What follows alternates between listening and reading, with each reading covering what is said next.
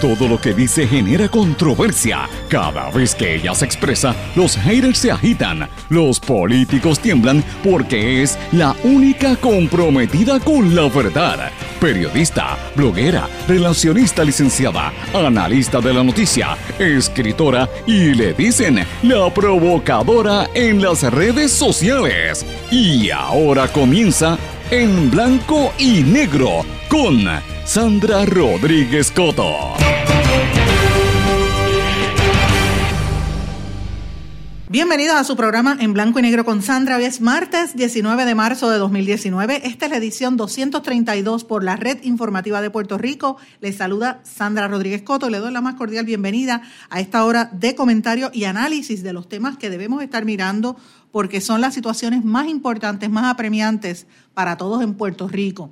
Como todos los días, le doy la más cordial bienvenida a los que nos sintonizan a través de las poderosas emisoras que componen esta red informativa. Éxitos 1530 en Utuado, Cumbre 1470 AM en Orocovis, 106.3 FM, el X61 610 AM en Patillas y el 94.3 FM también. Y a los amigos del 1480 en Fajardo, toda la región este, le doy la más cordial bienvenida. También a los amigos que me están escribiendo desde la diáspora, todos los días me me envían un mensaje de Connecticut, de New Jersey, de Nueva York, eh, algunos también de la Florida, diciendo que nos están escuchando a través de las plataformas digitales, la, aplicación de X61 y también cuando subimos este programa tipo podcast que lo, lo, sintonizan. Así es que les agradezco mucho su sintonía y como siempre le digo, me pueden escribir a través de la página de Facebook y Twitter. En Twitter es SRC Sandra y en Facebook Sandra Rodríguez Coto. Señores, hoy vamos a hablar de un tema bien importante, la cara de la niñez y la pobreza en Puerto Rico. Esta es la, la mayor amenaza que tenemos hacia el futuro, hacia el futuro bien cercano. Señores, casi el 80% de los niños en Maricao, Las Marías, Guánica, Adjuntas y Barranquitas son pobres. ¿Ustedes saben lo que es eso? 80%. De hecho, son los más pobres de todo Puerto Rico. Los niños de Ciales y Patillas viven en hogares con uno o dos o los dos padres desempleados y también en extrema pobreza. Esto es una verdadera amenaza a nuestro futuro porque los niños puertorriqueños son cada día más pobres y con menos oportunidades de salir de esta miseria en que viven. Esto lo revela un estudio que presentó el Instituto del Desarrollo de la Juventud y vamos a conversar en breve con la directora, quien nos revela las dramáticas estadísticas y cómo esto tenemos que estar mirándonos todos, particularmente los ciudadanos, los líderes comunitarios que están sintonizando el programa, los alcaldes, los legisladores, porque de esto es que se basa el futuro del país. Tenemos que estar mirando con mucho detenimiento para hacer cambios en la política pública. Además, vamos a hablar de la Junta de Control Fiscal, de SAMOT, de la libertad religiosa y de la visita del presidente de Brasil, Jair Bolsonaro, allá a Washington, que se está, ayer estuvo con la CIA, ayer en la tarde, y hoy va a estar con el presidente Donald Trump. Esos son algunos de los temas que vamos a estar cubriendo en el día de hoy. Pero señores, quiero comenzar con un tema importante. Anoche trascendió, y eso hoy han estado corriendo, que le quitaron la quiebra a la Iglesia Católica que, anuncia, que, que anunció que va a apelar eh, usando un verso bíblico como argumento, el juez de quiebras Edward Godoy desestimó la solicitud de quiebras de la Arquidiócesis de San Juan que ellos habían sometido para protegerse de los embargos que enfrentan por los pagos de pensiones de los maestros de colegios católicos, estos los colegios católicos del área de San Juan. De inmediato, los abogados de la arquidiócesis notificaron su intención de apelar la determinación de Godoy, lo que anticipa que esta controversia seguirá trabajada en los tribunales por varios meses más, ya que todavía está pendiente una solicitud para que el Tribunal Supremo Federal revoque la determinación del Supremo de Puerto Rico de que la Iglesia Católica es una sola entidad que tiene que responderle a los maestros con todos sus bienes en vez de, operar de manera separada en distintas arquidiócesis que no corresponden unas a otras. Ustedes saben que está la arquidiócesis de Mayagüez, la de, la de eh, Arecibo, la de Ponce, etcétera. Antes de que la pugna quedara paralizada de, esta manera en los niveles judiciales apelativos, los maestros retirados habían logrado obtener una orden de embargo contra todos los bienes de la Iglesia Católica en Puerto Rico. Esa orden era por cerca de 4.7 millones de dólares en pagos de pensión atrasados que los tribunales le, le, han reconocido a los maestros demandantes, pero que ya el tribunal, pues como ustedes saben, se le ha planteado que el total de daños que ellos reclaman es de 126 millones de dólares. El juez Godoy, oigan esto, resumió su determinación con una cita de Marcos en el capítulo 3, versículo 25. Si una casa está dividida contra sí misma, esa casa no podrá permanecer. Palabras bien contundentes de este juez.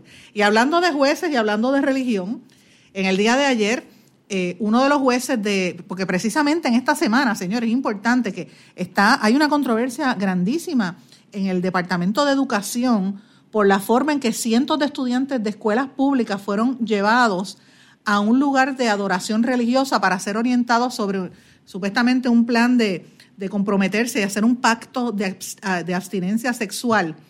Eh, y ustedes saben que por ley, por constitución, se supone que haya separación entre iglesia y Estado. Pues ayer eh, trasciende que uno de los jueces asociados del Tribunal Supremo de los Estados Unidos, me refiero a Eric Koltov, disertó sobre la libertad religiosa en una iglesia pentecostal de Arecibo.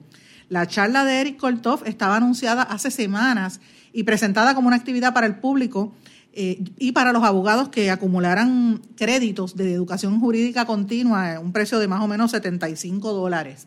El título de la conferencia fue Libertad religiosa y ocurrió el sábado pasado en el marco del Congreso del Derecho de Puerto Rico en la Iglesia de Dios Pentecostal de Arecibo.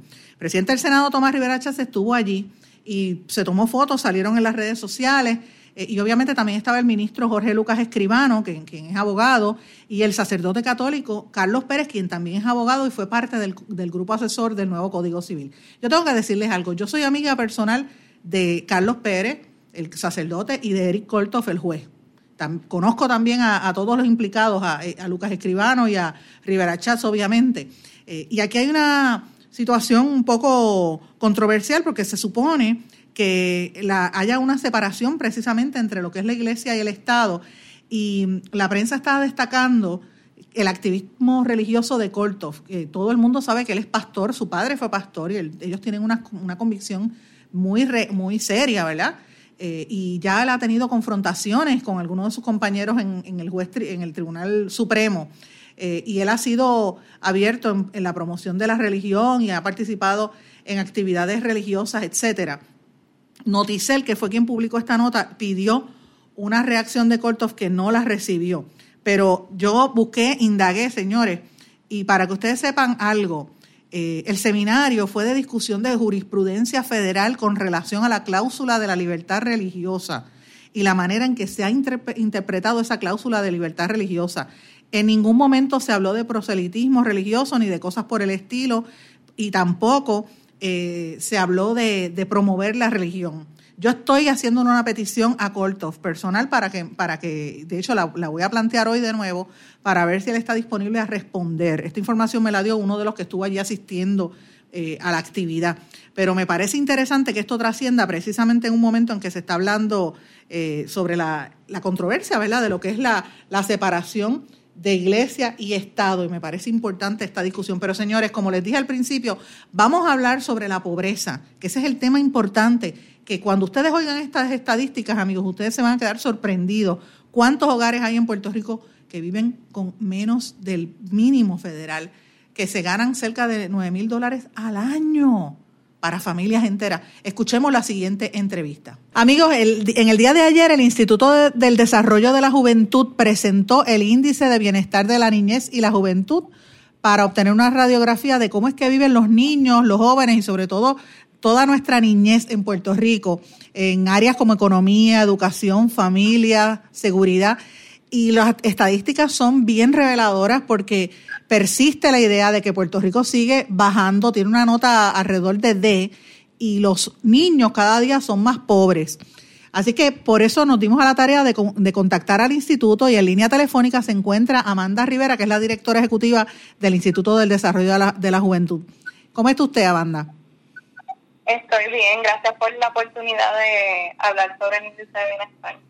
Me encantaría que hablara un poquito, ¿qué es ese índice del bienestar de la niñez? Sí, mira, el índice de bienestar es una radiografía que lleva haciendo el Instituto del Desarrollo de la Juventud ya por cinco años y es una radiografía de las condiciones de la niñez eh, en distintos renglones, en economía, en familia, educación, salud y seguridad. Y la razón por la cual el instituto hace esta herramienta todos los años no es nada más para tener información, sino para promover cambios de política pública eh, que lleven a mejorar las condiciones de la niñez. Y nosotros tenemos un enfoque en los indicadores económicos, en la pobreza infantil, porque son los, en los indicadores en los que siempre eh, salimos eh, peor realmente. De hecho, salimos, el nivel de pobreza se ha mantenido constante. Subió un 58% entre los niños de Puerto Rico. Sí, em, el nivel de pobreza lleva durante los últimos, desde que estamos haciendo el índice, entre 58, a veces va un poquito a 56, vuelve y sube a 58. Incluso si nosotros miramos desde antes que hiciéramos el índice a 1999, la tasa de pobreza infantil todavía era 58%. Eso lo que quiere decir es que la mayoría de las familias están viviendo bajo el nivel de pobreza. Sea, que, va, la mayoría de familias con niños. O sea, que va a la par de más o menos las estadísticas que dicen los economistas, que Puerto Rico la pobreza está rampante, pero a mí me llama la atención que este índice dice que, que obviamente la familia lo que gana es menos de 15 mil dólares al año como promedio.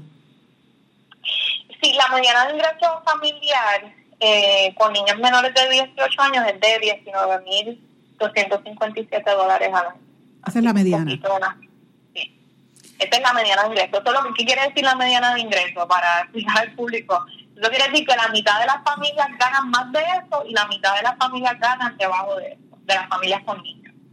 Sí, pero, pero, pero la, ¿verdad? Por lo menos lo que he visto hasta ahora que se reveló es que Puerto Rico sigue siendo el, el territorio más pobre de toda la nación americana.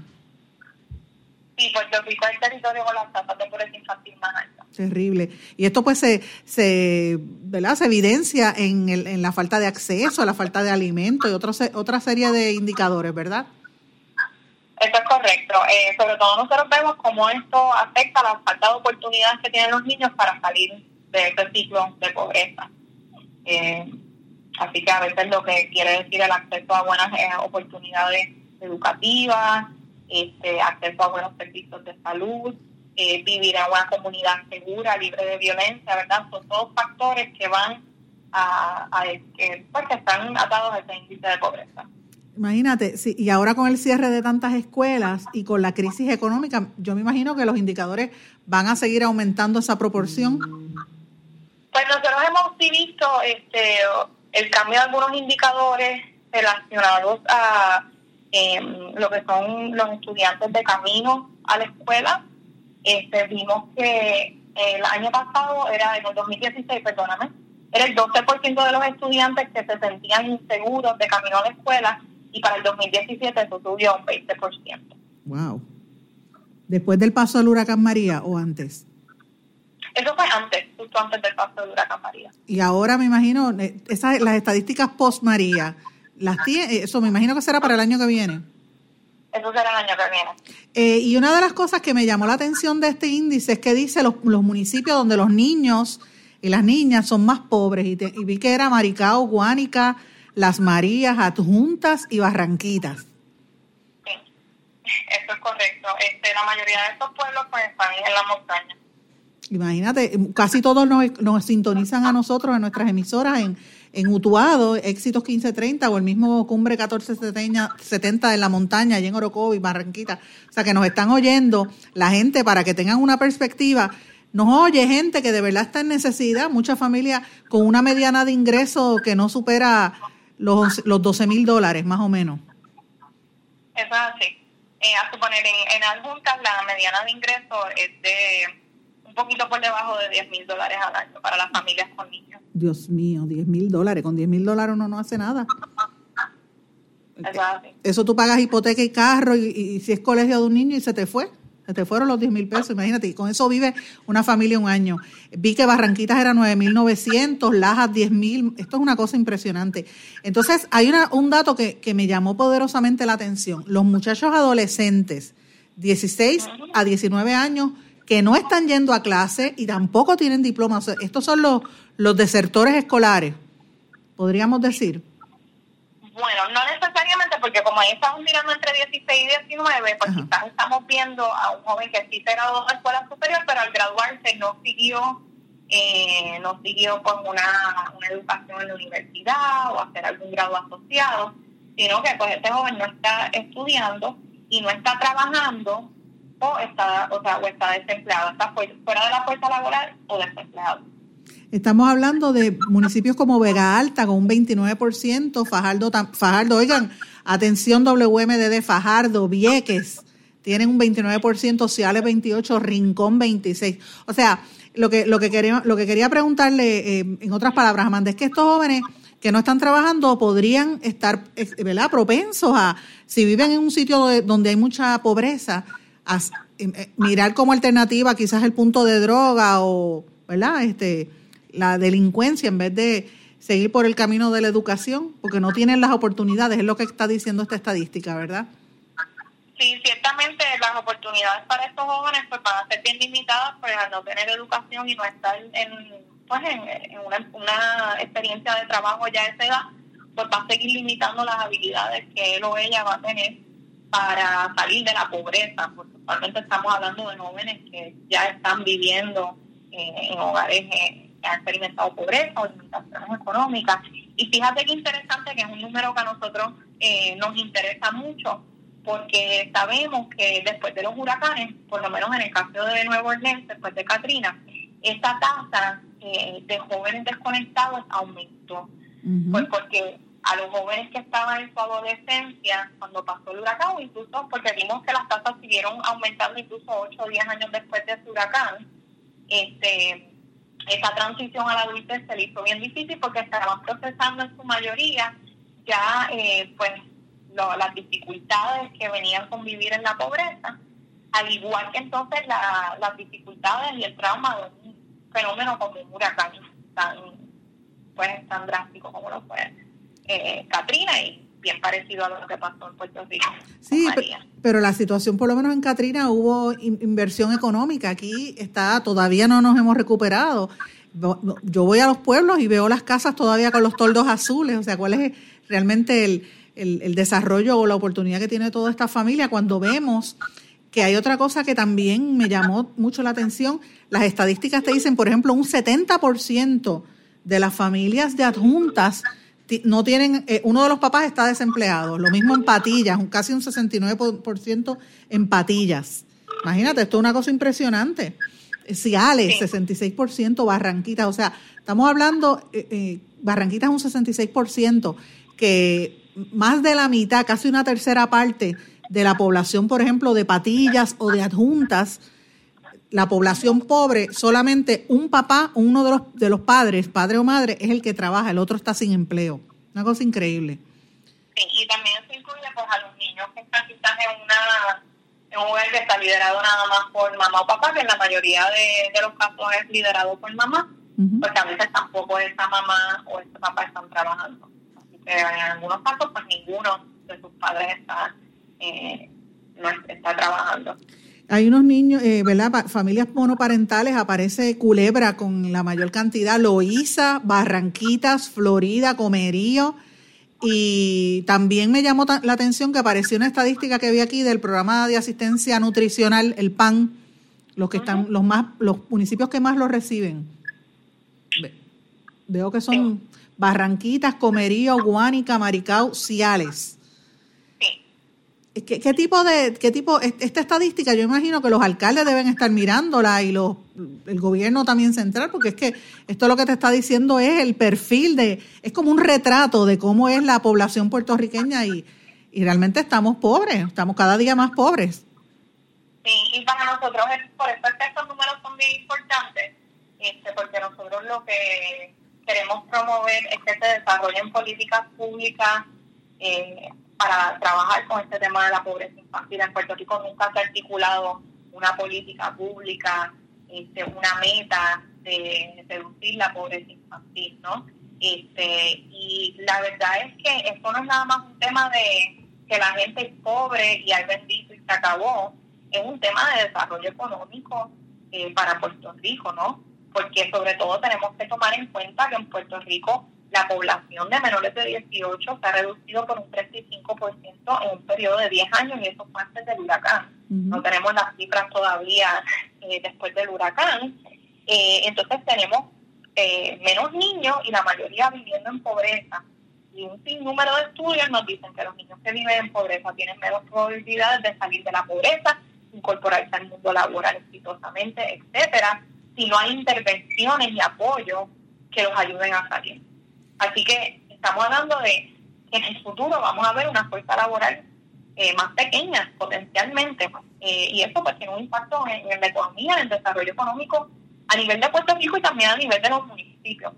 Entonces una cosa que nosotros hemos recomendado más, ¿verdad? Tenemos una serie de recomendaciones a nivel de Puerto Rico, para a nivel de los municipios, eh, hablaste un poco de los fondos eh, que van a estar entrando, cómo se puede usar un CDBGDR este, para promover eh, estrategias de, desarrollo económico que tengan a los niños y a la reducción de la pobreza infantil como eje central. ¿verdad? Porque siempre también nosotros creemos que cuando los niños están bien, todo el mundo está bien. Porque cuando trabajas con los niños, tienes que tocar tantas distintas áreas, tienes que trabajar con sus familias, que es un buen punto de partida. Lo importante es que, o sea, si este índice que ustedes presentaron, que me parece que es una joya para cualquier persona que deba estar sintonizando, y sobre todo los alcaldes, la gente, los líderes comunitarios, tienen que mirar esto, los maestros, todos los ciudadanos tienen que mirarlo porque evidentemente Puerto Rico no mejora desde el 2012 según este, este, esta estadística. Y como bien usted menciona, eh, la población puertorriqueña está envejeciendo, son más, cada día más adultos mayores, los pocos jóvenes que hay están bajo nivel de pobreza. De aquí a cinco años, de aquí a, diez años, ¿cuál va a ser el, escenario entonces para Puerto Rico? Tendremos que importar gente, tendremos que importar gente porque no, no vamos a tener mano de obra diestra si los jóvenes, por estar en la pobreza, no tienen acceso a la escuela, no tienen acceso a la igualdad. Es una situación dramática. Para mí, esta es la noticia de la semana, sin lugar a duda, porque siempre hablamos de corrupción y de la Junta de Control Fiscal y los recortes, pero no estamos mirando a un futuro a corto y mediano plazo, como plantea este índice eh, de, que ustedes están presentando. Así que yo lo, lo felicito. ¿Dónde la gente puede buscar esta información? Sí, la gente puede conseguir información en nuestro sitio web que es juventudpr.org. También se pueden poner en contacto con nosotros a través de nuestra página de Facebook, que si por Facebook buscan el Instituto del Desarrollo de la Juventud, van a encontrar nuestra información y pueden escribirnos directamente por ahí si tienen alguna duda sobre los indicadores o quisieran pues tener alguna algún tipo de reunión sobre los mismos.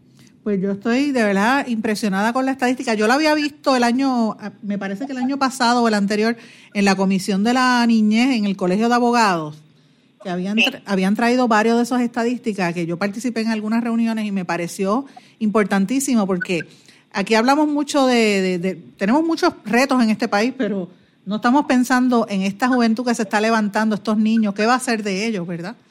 Eh, Correcto. Y, hay cosas que se pueden hacer. ¿Como, este, como cuáles? Hay que estar la, voluntad y, y los recursos para hacerlo. O sea, es destinar los fondos, cuando tú mencionas cosas que se pueden hacer, como cuáles.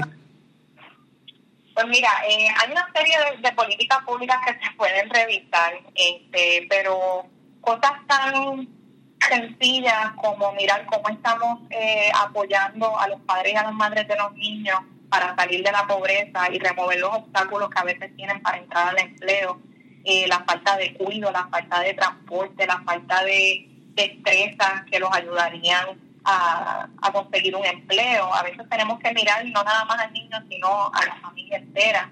Hasta como cosas un poco más complejas, como tenemos que mirar lo que es el salario mínimo en Puerto Rico, revisar si eso hace sentido. El costo de vida en Puerto Rico es relativamente alto, aunque a veces la gente no, no admite eso.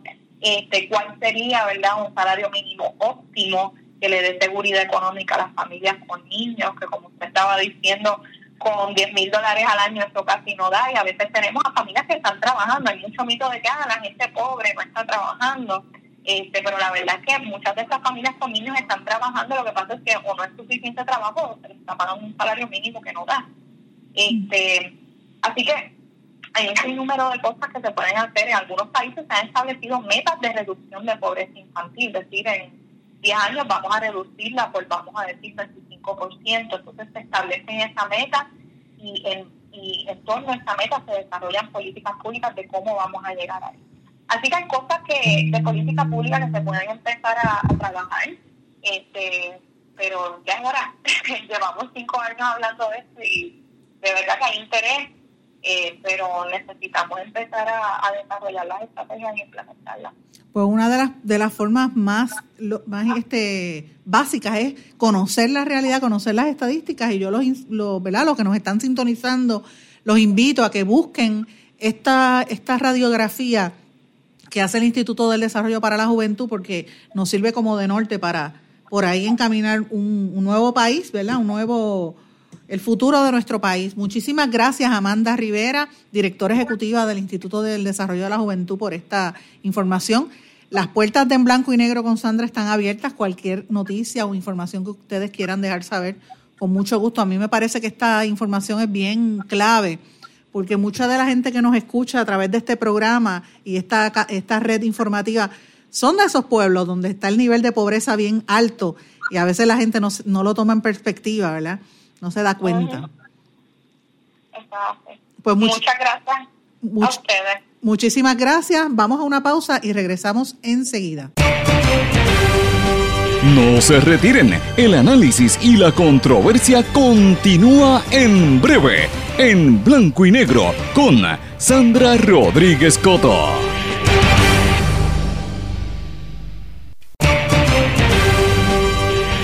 Y ya regresamos con el programa de la verdad, en blanco y negro, con Sandra Rodríguez Coto.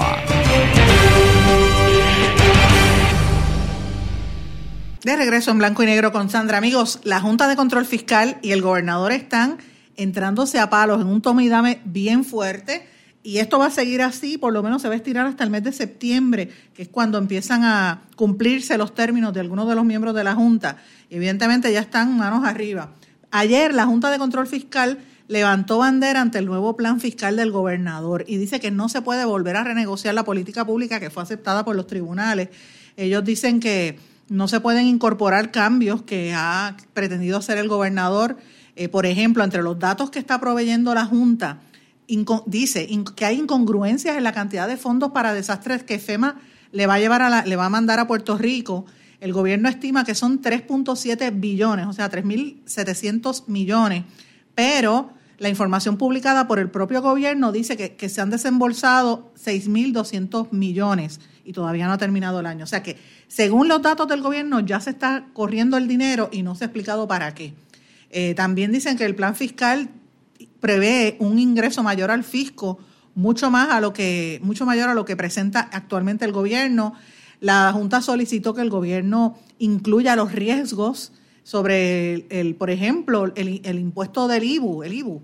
Este, también había exigido que se eliminara del plan fiscal un ingreso estimado de mil millones de dólares por fondos federales y el pareo del Seguro Social y del No Child Left Behind y otra serie de programas. Así que, señores, estamos viendo una serie de, incongruencias y de polémicas entre lo que plantea el gobernador y lo que plantea la Junta. Y obviamente esto tiene que molestar precisamente por las expresiones que lo discutimos aquí, ese es el tema de mi columna, la pueden encontrar en Noticel, sobre las expresiones que había hecho el saliente ex coordinador de revitalización de la Junta, Noel Samot, quien dijo que gente del gobierno estaba interviniendo y estaba afectando incluso el desarrollo y la reconstrucción porque se oponían a programas, se robaban las ideas de inversionistas que traían los americanos.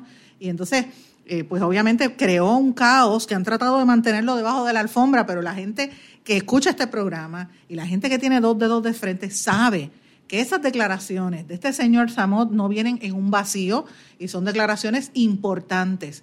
Ayer el director ejecutivo de la Autoridad para la Asesoría Financiera y Agencia Fiscal, la FAF, me refiero a Cristian Sobrino, que también es el miembro representante del gobierno ante la Junta, le escribió una carta exhortando a, a, Samot que diga quiénes son esas personas y que lleve los reclamos a las autoridades pertinentes en Puerto Rico o que pida excusa a nivel público porque dice que esto afecta la percepción. Por su parte, la directora ejecutiva de la Junta, Natalia Aresco, dijo que Samot estaba frustrado y dice que es frustrado por las movidas de la administración de Rosselló para beneficiar a sus, a sus allegados en la asignación de proyectos críticos de infraestructura. Y dijo específicamente que Noel no hizo acusaciones con... Ella está defendiendo a Noel Samot y dice que él no acusó a ningún individuo o alguna institución particular ¿ok? Él dijo que estaba frustrado. Escuchemos parte de lo que dijo Natalie Yaresco al respecto.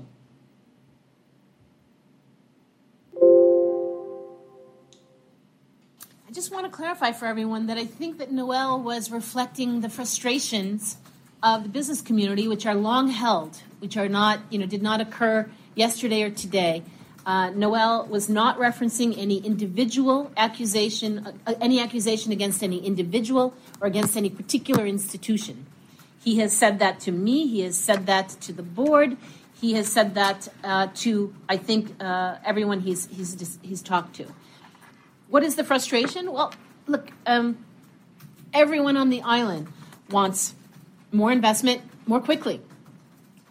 And to the extent that that wasn't happening, and in, uh, in the case that that was Noel's sole job, uh, he was frustrated. He was frustrated by the difficulty of the bureaucracy. He was frustrated by the, um, the, the, the, pace at which things were happening. Um, I don't think there is, uh, I think the press is making more out of this than, than there is generally. So, no, I don't think the FBI looks at frustrations. I think the FBI looks at accusations, which is why I started with. And I asked Noel after uh, this news came out uh, whether or not he had any actual accusations against any individual or any government institution, and he said he did not have any accusations. I told him if he has any, whether he'd like to tell me or not, he should take them to the authorities, including the FBI. Joanne. Did he resign or did he? Uh, Who, who's this? He has Please? resigned. His resign. Luis Valentin. He has resigned, and his resignation letter, I think, has been provided. Eso es parte de lo que está diciendo eh, Natalie Yaresco. Fíjense lo que está diciendo. Están como pegando el freno y diciendo que es lo que le está. Ahora están diciendo que él está frustrado. Eh, yo no sé si es que después que le ven la cola al perro saben que es macho. Y ustedes saben lo que yo me quiero.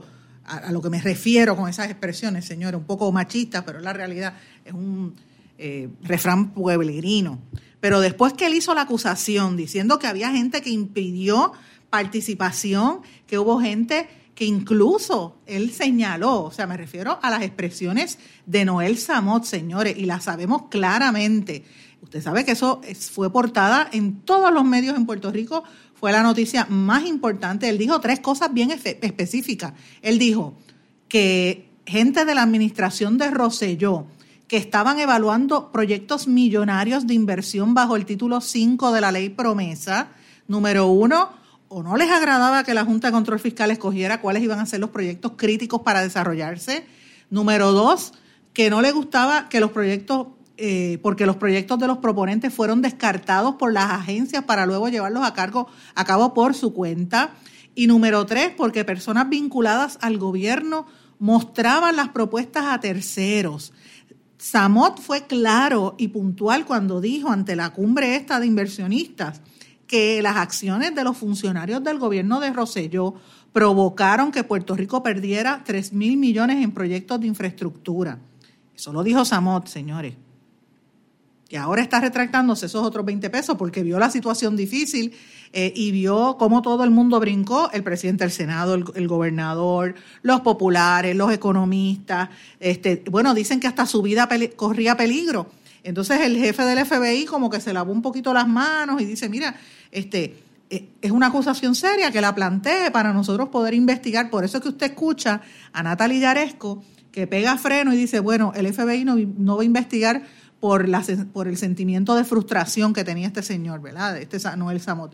Así que, ¿qué usted opina de eso? Yo se lo dejo para su, eh, para su evaluación, lo que usted entienda eh, deba, deba aparecer ahí, pero a mí me parece que es contundente las declaraciones de, de Noel Samot y que aquí hay gato encerrado.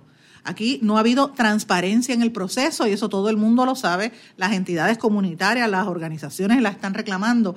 Y cuando no hay transparencia y uno ve que se están donando, regalando contratos de tantos millones de dólares a los mismos amigos de, de la vida, ¿verdad? Los que llevaron la campaña, los mismos, pues mira, la situación es bien, bien preocupante, señores. Tenemos que tener los ojos bien, bien abiertos en todo este proceso. Señora, el gobernador Rosselló anunció que va a vetar el proyecto de, que, regula el aborto. ¿Te acuerdas del proyecto de Naida Venegas? y él dice que ya eso pues va en contra de lo que ha determinado el Tribunal Federal en los Estados Unidos y que va en contra de, ¿verdad? Lo había dicho desde el principio que lo iba a vetar. Obviamente, Naida Venegas, a mí me da, yo me río porque yo digo, esta señora estaba totalmente indignada con el gobernador, ella dijo que eso es un negocio de la muerte, eh, y volvió a, describir su pieza legislativa, etcétera. Ella está totalmente indignada con el gobernador, quien dijo que, que básicamente le está dando un espalda, un, le, está, le está dando la espalda, por decirlo así, a su planteamiento. Así que, obviamente, tenemos que ver aquí hasta dónde llega el tema de los religiosos y el, y el acceso al poder, que ese es parte del problema que estamos experimentando en el gobierno de Puerto Rico. O sea, la, la ¿cómo le digo? la, gente de cercanos al gobernador y sobre todo hay una partida de legisladores que están haciendo todas estas medidas que a veces uno dice, bueno, pero ¿de dónde salieron estos temas? Porque uno dice, ¿quién fue el que trajo el tema colación? Y no es solamente eso, o sea, ustedes recordarán el tema de las, de la, ¿cómo se llama esto? De las terapias de conversión para las personas o los jóvenes que, que nacen o que vienen con tendencias o, o con orientación sexual distinta a lo que ellos estipulan que debe ser la norma. Y, la gente que estaba con ese proyecto de las terapias de conversión, mire, para que usted tenga una idea, ¿cómo es que se dan esos procesos de terapias de conversión para que una persona deje de ser gay? Empiezan con electroshock. ¿Ustedes saben lo que es un electroshock? Eh, con terapia química aversiva, drogas, tratamientos hormonales que le dan a esos muchachos, cirugía, un tipo de consejería que realmente es homofóbica en contra de, los homosexuales. Le meten propaganda religiosa por ojo, nariz y boca y buscan versículos de la Biblia que promueven el odio. Los aíslan y hacen una terapia de desensibilización encubierta para que asocien los deseos sexuales a imágenes negativas. Esto está comprobado eh, científicamente en una cantidad de estudios, así que me parece bien, bien triste que nosotros estemos discutiendo este tipo de cosas, que por lo menos yo sé que se va a colgar, la Cámara lo colgó, pero el hecho simplemente de que se discutan este tipo de medidas es bien peligroso para el desarrollo de la sociedad. O sea, el caucus del PNP pues dijo que lo iba a colgar, pero ciertamente, señores, es una... A mí, me preocupa mucho cuando yo veo este tipo de cosas que, que pues uno, uno las plantea y uno dice, Dios mío, pero ¿en qué, ¿en qué mundo estamos viviendo? Cuando volvemos a lo mismo. Aquí uno tiene que basarse en lo que debe ser el, respeto a la dignidad del ser humano. Eso es lo más importante en la vida. Mire, cada persona nace con una orientación distinta y tiene libre albedrío, eso lo dice la Biblia. Pues señores, planteen que eso es importante, déjelo, déjelo pasar. Déjelo, deje, deje a cada persona ser como es. Siempre y cuando no cometa nada ilegal y no ofenda a los demás, mire, déjelo tranquila. Esa es parte del problema. Eh, y eso es pues una de las preocupaciones que yo digo, los legisladores se enfocan en estos problemas, en estos asuntos, en vez de atender las situaciones reales de la crisis económica y de buscar alternativas para que los, por ejemplo, lo que presentamos en el segmento anterior, los niños puedan salir de la pobreza de este país. Eso es lo que tenemos que estar enfocándonos.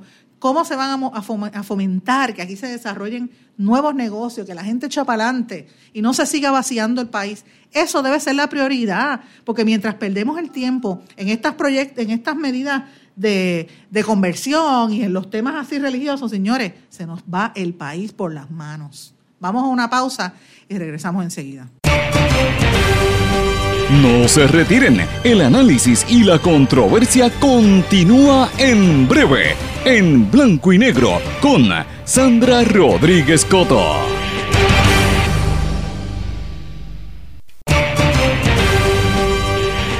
Y ya regresamos con el programa de la verdad, en blanco y negro, con Sandra Rodríguez Coto.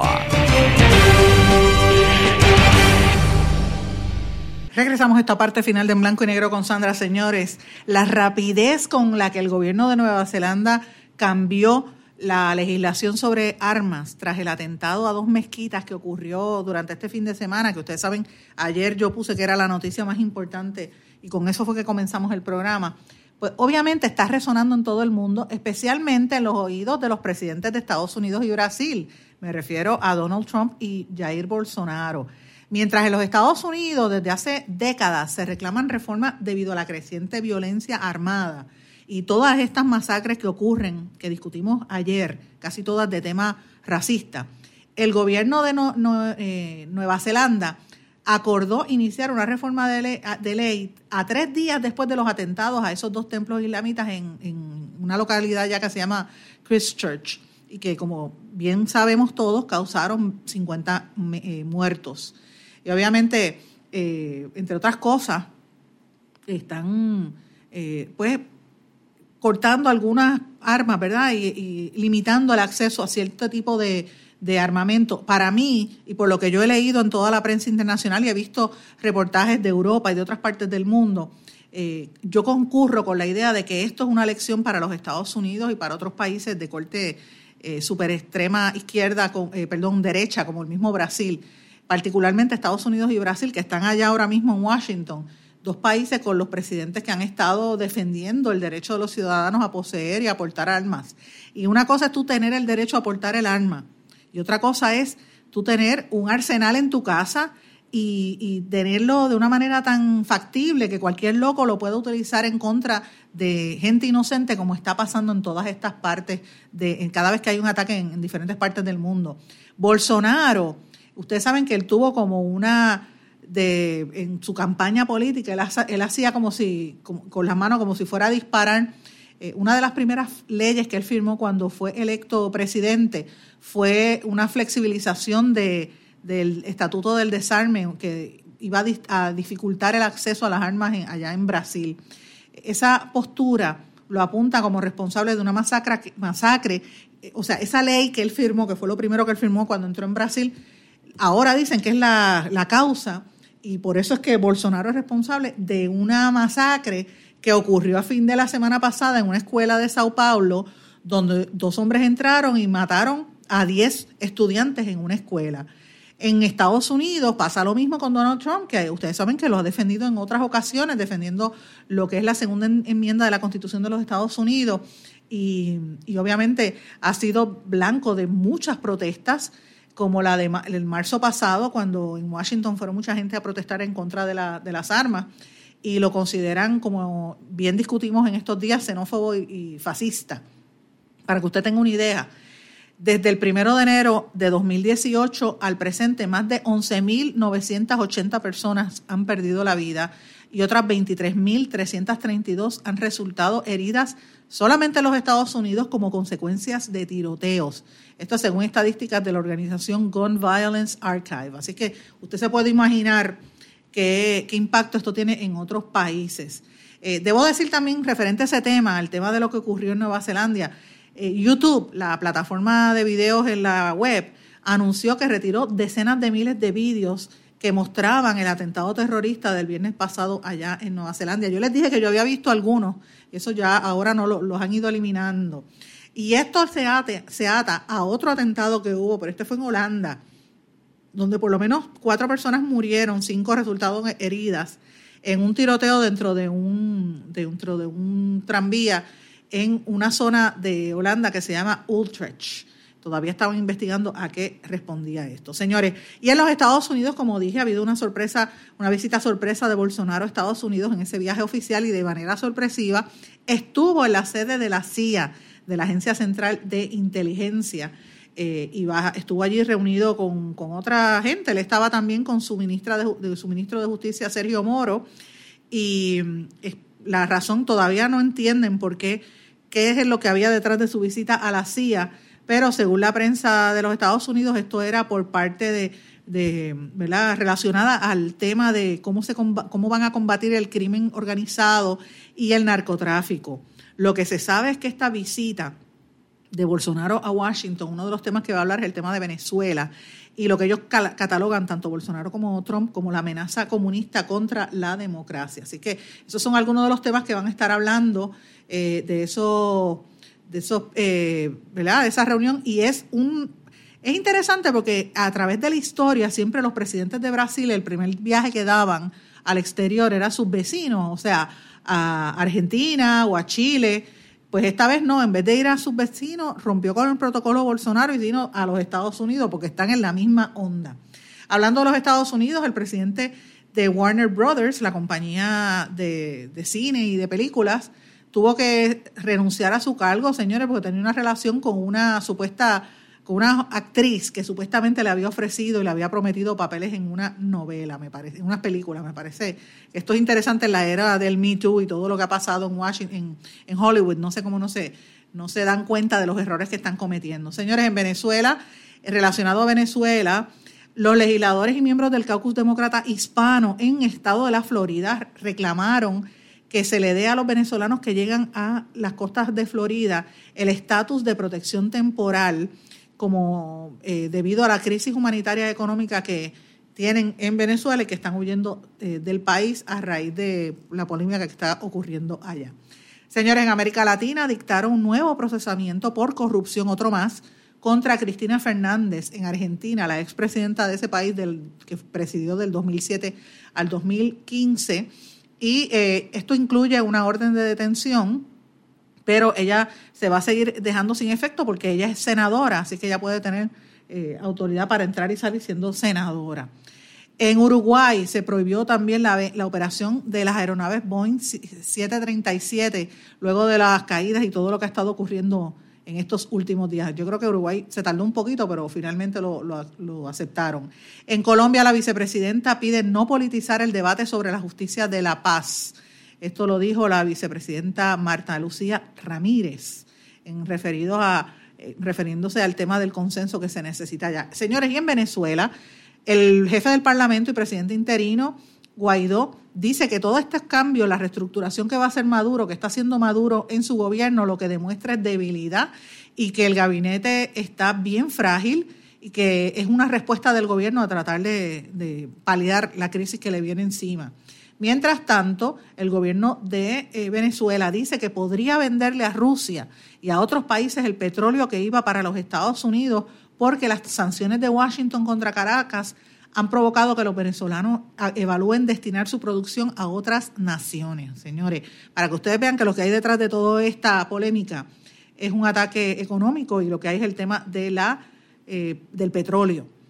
Señores, el presidente de Argentina, Mauricio Macri, dio un video ayer donde decía, le decía al país, íbamos a hacer Venezuela, ese es el destino que hemos evitado. O sea, está diciendo que la fragilidad en la economía de Argentina y la política que había dejado eh, Kirchner, ¿verdad? Y, la, la expresidenta iba a, camino a convertir a Argentina en un país en crisis como está viviendo ahora mismo Venezuela. Así que imagínate, en el 2018 la inflación superó allá en Argentina el 47%, que es el segundo más alto precisamente después de Venezuela, que el, el índice de inflación era de 170%.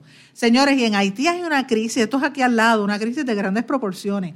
Los diputados de Haití primero censuraron al primer ministro Jean Henry Seant y lo interpelaron y él no asistió. Y finalmente, señores, ¿usted sabe lo que le hicieron?